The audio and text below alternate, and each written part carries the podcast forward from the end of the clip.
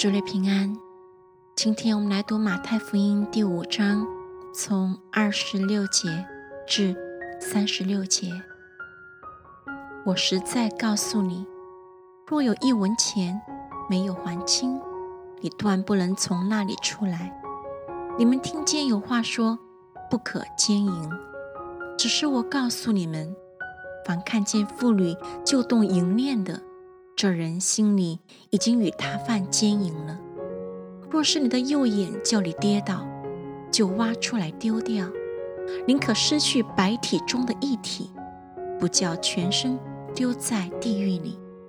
若是右手叫你跌倒，就砍下来丢掉；宁可失去百体中的一体，不叫全身下入地狱。又有话说：人若休妻，就当给他休书。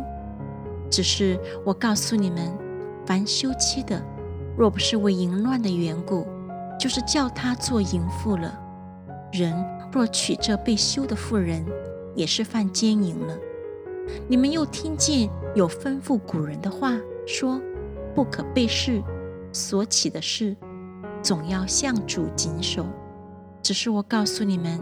什么事都不可起，不可指着天起誓，因为天是神的座位；不可指着地起誓，因为地是他的脚凳；也不可指着耶路撒冷起誓，因为耶路撒冷是大军的京城；又不可指着你的头起誓，因为你不能使一根头发变黑。